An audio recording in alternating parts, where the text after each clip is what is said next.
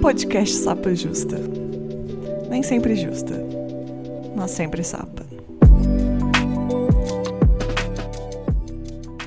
Olá, sejam bem-vindos ao especial de Natal, cheio de alegria, harmonia. Ou não, né? Eu pensei em gravar um especial de Natal, mas eu preciso ser bem sincera. Dezembro, Natal, final de ano, tudo isso é uma época que me dá bastante angústia. Então talvez eu venha aqui dar uma de Grinch lésbica ou algo do tipo. Mas vou usar isso aqui como se fosse um desabafo. Para começar, eu já acho toda a estética do Natal bem feia. Primeiro que não tem nada a ver com o Brasil, mas nem vamos entrar nessa ceraça, né? Eu acho feio tudo. Por muitos anos eu fui designer gráfico. Chegava essa época do ano, eu não aguentava ver vermelho e verde. Eu via essas cores já me dava uma certa ânsia. Era impossível fazer alguma coisa que eu mesma gostasse. Eu tenho a versão de quase tudo do Natal. Mas essa aversão, ela é muito mais profunda do que cores. Essa época do ano, para mim, não me traz boas memórias. Eu acho que eu tive muitos eventos traumáticos nessa época. E os natais bons que eu tive, coisas do tipo, eu acho que na minha mente ainda não sobrepõe a quantidade de eventos traumáticos. É uma coisa que eu fico tentando aprender e melhorar, mas a verdade é que os eventos ruins e as lembranças que eu tenho sobre esse período, eles sobrepõem as coisas que eu poderia focar, que são dias e anos que eu tive que foram mais interessantes. Quando alguém fala Natal, para mim chega a ser estranho, porque Natal para mim é sinônimo de briga. E junto com o seco das comidas, vem o engasgo dos conflitos. Vem para mim uma ansiedade latente, esperando que o pior há de vir. É meio que isso. E, para ser sincera, não é novidade para mim perceber esse sentimento. Mas eu estava bem reflexiva esses dias e comecei a escrever e pensar, porque eu estava bem angustiada. Bem angustiada mesmo, não estava conseguindo fazer nada de direito e tal. E simplesmente porque dezembro chegou. O que é novo para mim é que, junto com essa angústia, vinha um sentimento que era tipo um alerta uma responsabilidade gritante na minha cabeça que eu precisava resolver as coisas.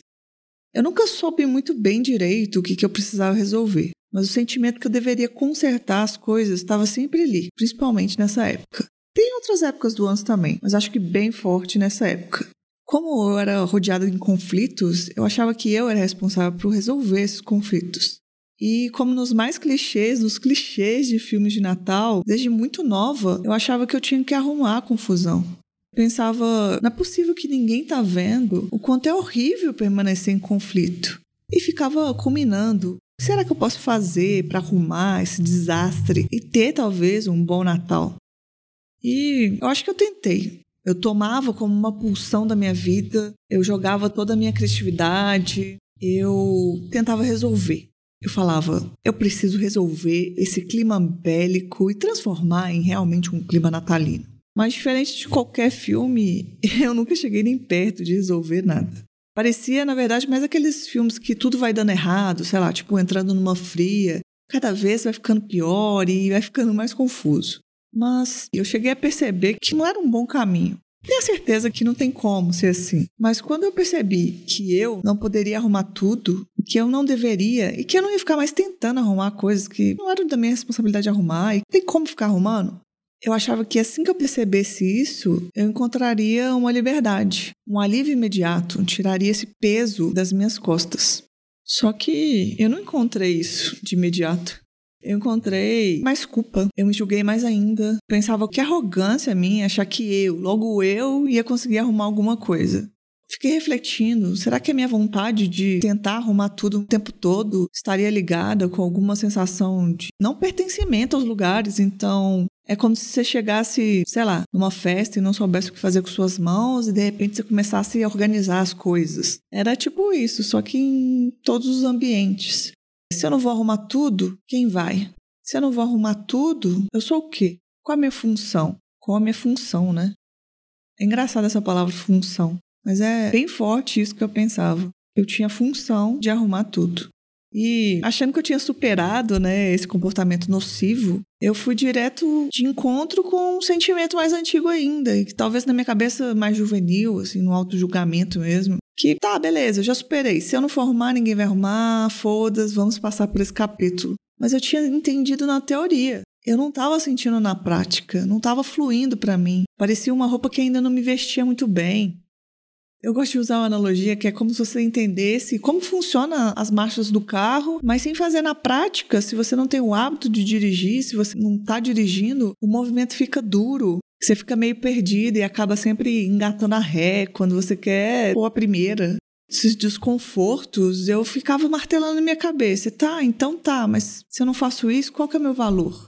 E muito da minha dor foi perceber que eu botava muito do meu valor nisso botava muito do que eu achava que era importante, do valor que eu achava que eu tinha para mim, para as pessoas, em ficar tentando consertar, arrumar, manter a paz, a harmonia. E olha, às vezes eu tentava manter a harmonia de uma forma bélica também. Não faz muito sentido, mas na minha cabeça era vamos ter paz a qualquer custo. Mas o ponto que eu acho que eu quero levantar com essa reflexão é que às vezes abandonar um hábito que a gente tem que é tóxico não é fácil abandonar, porque a gente está preso àquilo. E também depois que a gente abandona, a gente tem que conviver com o luto de si mesma. Tenho tido e continuo trabalhando nisso, de tirar essa ideia fixa que deixar os outros confortáveis é uma qualidade, é um dos meus maiores valores. Falando sobre isso, a minha psicóloga, ela fez um exercício que eu achei interessante. Ela disse assim: E aí, Letícia, quais são os valores, quais são as suas qualidades que você acha que as pessoas que gostam de você, né, que elas se relacionam com você por conta disso? E eu listei algumas coisas, sei lá, ah, sou uma boa ouvinte, ah, posso ser divertida, crio jogos, sei lá, não interessa o que eu listei. A partir daqui o episódio segue sem edição, pois a editora morreu de curiosidade. Hahaha, é brincadeira, tá, gente? Mas o engraçado é que eu nunca colocaria nessa lista é algo do tipo: ah, uma das minhas qualidades é que eu fico tentando arrumar ambientes quebrados. Ou que uma das minhas qualidades é tentar consertar um caótico feriado cristão que eu mesma nem acredito muito. Mas no momento que eu quis abandonar essa prática nociva para mim e também para as pessoas envolvidas, eu imediatamente associei isso sendo meu grande valor como se eu fosse a coisa mais preciosa que as pessoas poderiam ter de mim. E eu estava tendo toda essa reflexão, estava escrevendo sobre isso, inclusive, em palavras tortas, meio confusas. E eu dei de cara com um tweet que foi um soco na minha cara acho que Eve P, não sei como é que diz o arroba aqui da pessoa. Mas ela fala assim: às vezes a criança cresce num ambiente em que ela se sente responsável pelas emoções de todos ali. Aí pode se tornar um adulto hipersensível a mudanças de humor de outras pessoas. Mas é importante entender que nem tudo é pessoal. A reação dos outros não é sua responsabilidade.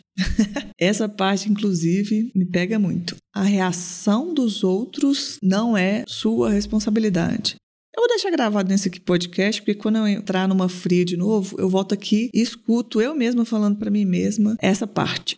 A reação dos outros não é sua responsabilidade. E ela completa nos tweets abaixo falando que ela era super sensível à emoção dos outros e que ela se sentia culpada, ao mesmo tempo que ela queria ser responsável, manter a paz e resolver os conflitos. Talvez seja isso que ajudou ela a procurar muito sobre entender a mente humana e tal.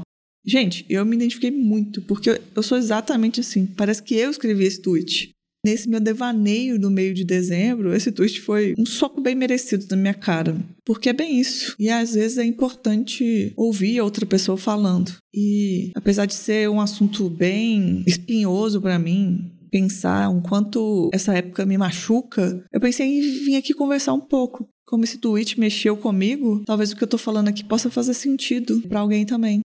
E não precisa ser exatamente o que eu fazia, mas é que a gente vem falando muito sobre romper relações tóxicas e às vezes, né, depois dessas eleições, ah, não quero mais conviver com tal pessoa. E é bom a gente se livrar disso. Só que a gente também tem que ser carinhosa com a gente mesmo, de pensar que, tá, eu consegui romper uma coisa e tudo bem eu sofrer porque eu tô rompendo aquilo. Como eu disse ali no começo, eu tive um certo luto de mim mesmo e romper relações tóxicas, romper dinâmicas que dessas relações que são ruins pra gente e que talvez bem difíceis, não é um caminho linear. Você não vai fazer passo a passo e pronto e vai viver sua vida. Eu digo que não vai ser passo a passo porque às vezes a gente vai se pegar pensando, cara, eu achei que eu tinha superado isso, mas voltei a cometer um deslize que tem a ver com o meu hábito tóxico anteriormente. Por isso que eu não acho que é linear nesse sentido. Mas eu acho que tem uma sequência, porque cada dia a gente fica um pouco melhor. Não sei se está ficando muito confuso, mas é assim que eu penso. Porque mesmo que volte meia eu me pegue repetindo algumas coisas que eu já achei que eu tinha aprendido, tá tudo bem. Porque eu realmente aprendi. Não quer dizer que se eu tirei carteira, já sei como funciona a marcha, e um dia eu trocar a marcha de lugar e passar a marcha errado, não quer dizer que eu não sei como é que dirige, como é que passa a marcha. Eu acho que é meio que por aí. E é isso. Apesar de, para mim, ainda continuar sendo um mês bastante melancólico, eu acho que eu tô um pouco melhor esse ano. E talvez eu esteja um pouco melhor ano que vem. E tá tudo bem, que eu acho que eu tô bem melhor agora. E para quem é de festas de Natal, boas festas. Para quem não é, bom final de ano, novo ciclo. e importante, se você achar que é relevante, que faz sentido para você, crie as suas próprias tradições. Esse ano eu criei, por exemplo, uma tradição de Natal, que é ver filme antigo de terror. Não faz muito sentido, mas precisa fazer sentido só para mim. Lembrando sempre que esse podcast só é possível graças às nossas apoiadoras e apoiadores. Quer apoiar o Sapa Justa? Divulgue os nossos episódios.